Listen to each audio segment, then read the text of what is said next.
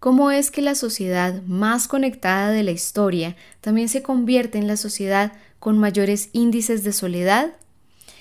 Es fácil olvidar lo lejos que hemos llegado tecnológicamente hablando. Solo basta mirar cómo era la vida hace 50 años y cómo es ahora.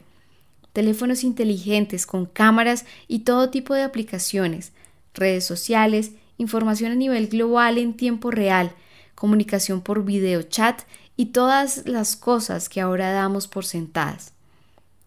Y esta tecnología nos permite estar cerca de las personas que queremos, a pesar de la distancia y en situaciones que jamás imaginamos como la pandemia. Y a pesar de todas estas ventajas, también tenemos sociedades en las que los índices de depresión, ansiedad, estrés y soledad van en aumento, al menos en el mundo occidental. Y la pregunta es, ¿por qué ocurre esto? Estudios científicos nos muestran cómo en unos años la situación ha cambiado. Cuando le preguntabas a las personas cuántos amigos cercanos tenían, la respuesta hace algunas décadas era un promedio de cinco amigos cercanos. Y ahora, hoy en día, si le preguntas a la gente, no el promedio, pero sí la respuesta más común es ninguno o nadie me conoce bien. ¿Por qué los humanos estamos aquí ahora? Pues bueno, una de las claves es que nuestros ancestros eran muy buenos en algo, y definitivamente no eran más grandes que los animales de ese entonces, ni más fuertes, ni más veloces, pero eran muy buenos al mantenerse en grupos y cooperar. Como las abejas evolucionaron y se adaptaron a vivir en colmenas y a trabajar en cooperación, los humanos evolucionaron para vivir en tribus, a través de la cooperación y a través de un trabajo de equipo. Si en el pasado no tenías una tribu, es obvio que tenías que estar ansioso y preocupado, porque sin una tribu probablemente ibas a morir, estabas expuesto y en tremendo peligro. Así que a través de la historia, nuestra evolución se ha dado como una especie social. Hemos evolucionado para compartir, cooperar. Por eso estamos aquí y ahora.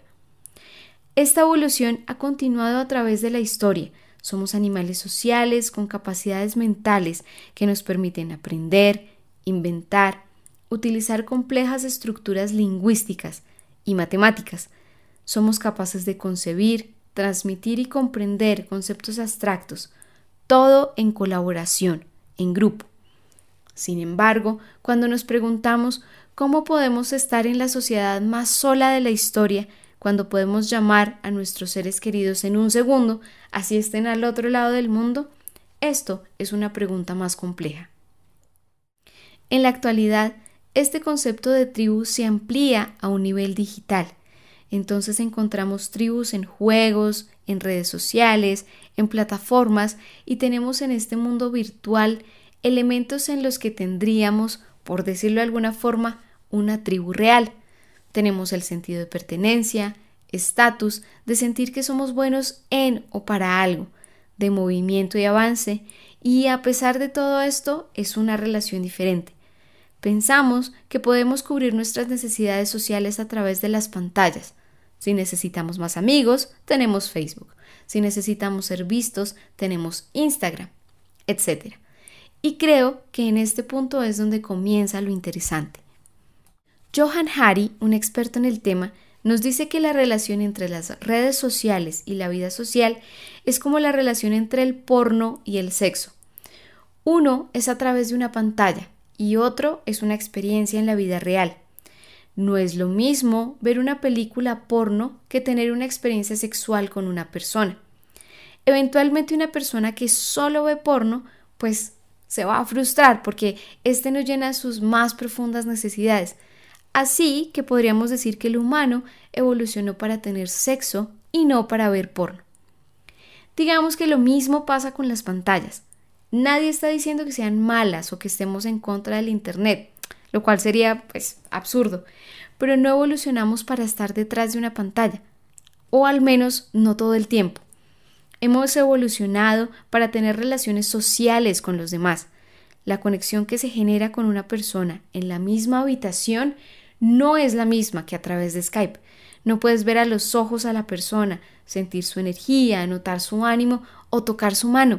Y aunque no podemos negar los grandes beneficios de las pantallas y las redes sociales en ámbitos como la educación, el trabajo y la comunicación, hay que admitir que una parte de esa conexión con el mundo y con las personas que nos rodean se pierde un poco. Hace poco tiempo escuchaba un programa en el que hablaban sobre la situación de muchos niños durante la pandemia, en la que durante más de un año han estado en las escuelas a través de clases en línea.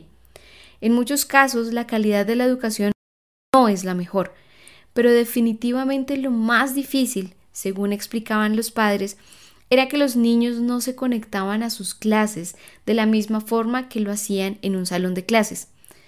Ha sido un año en el que han perdido la oportunidad de jugar y compartir con sus compañeros, de experimentar y vivir la experiencia en vivo de la educación, y siendo realistas, la atención de un niño hacia contenidos educativos no es la misma con respecto a un juego o a un programa de televisión.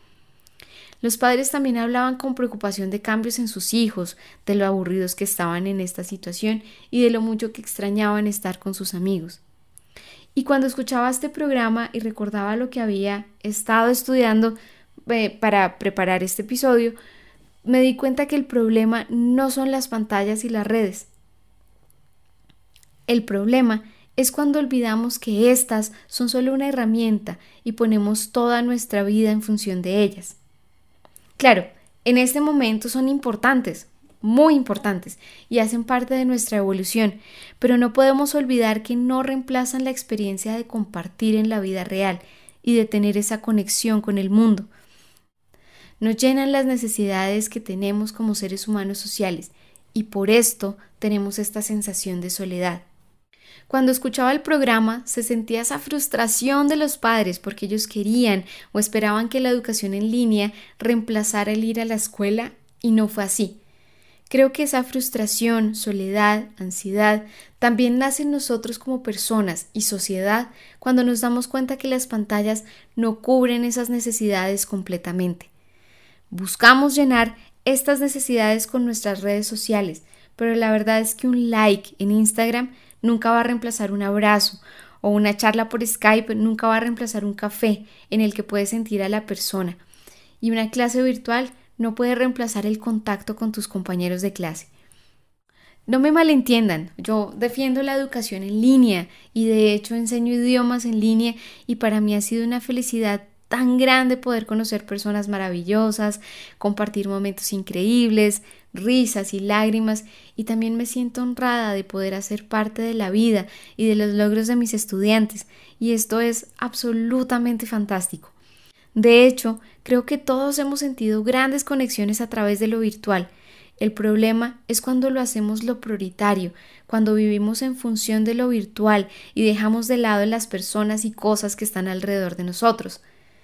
El problema está cuando dejamos de hablar con la persona que tenemos enfrente para darle likes a personas que ni siquiera conocemos.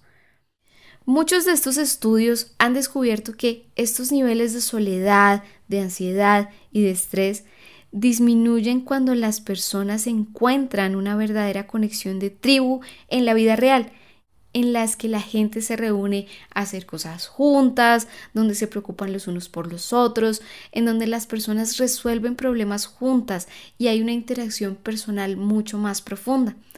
También vale la pena mencionar que estos niveles disminuyen significativamente con el contacto con la naturaleza.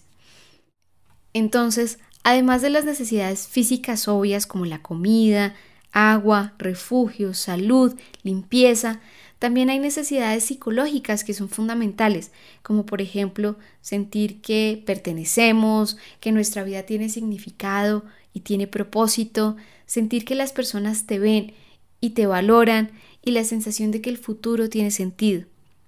Y a pesar de ser tan afortunados al vivir en este momento de la historia donde tenemos tantas herramientas y tanta comodidad, también tenemos la oportunidad de aprender una lección muy importante y es que hay cosas más significativas que hacen que nuestra vida valga la pena. Y si nos perdemos en estas herramientas y en todas las cosas materiales que nos ofrece este mundo, en este momento de la historia podemos perder la perspectiva de esas verdaderas necesidades, esas verdaderas necesidades psicológicas que a la final son las que hacen que tengamos una vida plena y llena de significado. Johan Hari pone un ejemplo muy interesante y dice que si nos imaginamos en nuestro lecho de muerte, probablemente no vamos a pensar en las publicaciones que hicimos en Instagram o en el número de amigos que teníamos en Facebook, ni mucho menos en todos los bonitos zapatos que nos compramos en la vida. Probablemente en este momento recordaremos nuestros momentos más significativos, las personas que más amamos y esos instantes que hicieron que todo valiera la pena. Entonces, tal vez la cura para esta epidemia de la soledad se trata de no perder la vista de esas cosas maravillosas que tenemos en nuestra vida. Bueno, muchísimas gracias de nuevo por estar escuchando este podcast. Les envío un abrazo muy muy grande y no olviden que pueden descargar el PDF con la transcripción, con las palabras claves y las preguntas sobre este episodio. Les habló Dani Alfonso y esto fue Tough Tattoos and Talk.